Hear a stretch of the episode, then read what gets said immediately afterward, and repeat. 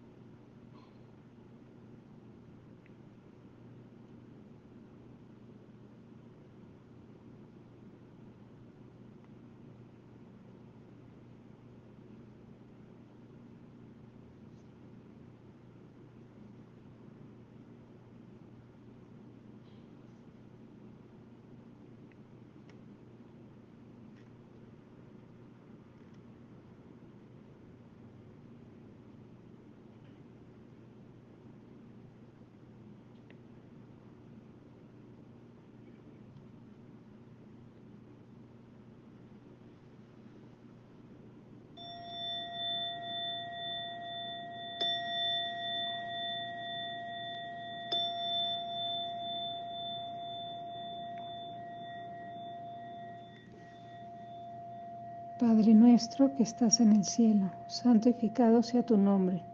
Venga a nosotros tu reino, hágase tu voluntad en la tierra como en el cielo. Danos hoy nuestro pan de cada día y perdona nuestras ofensas como también nosotros perdonamos a los que nos ofenden. No nos dejes caer en tentación y líbranos del mal. Amén. Todo por Jesús. Bueno, que tengan una bonita semana y que este, y estamos en contacto la semana que entra.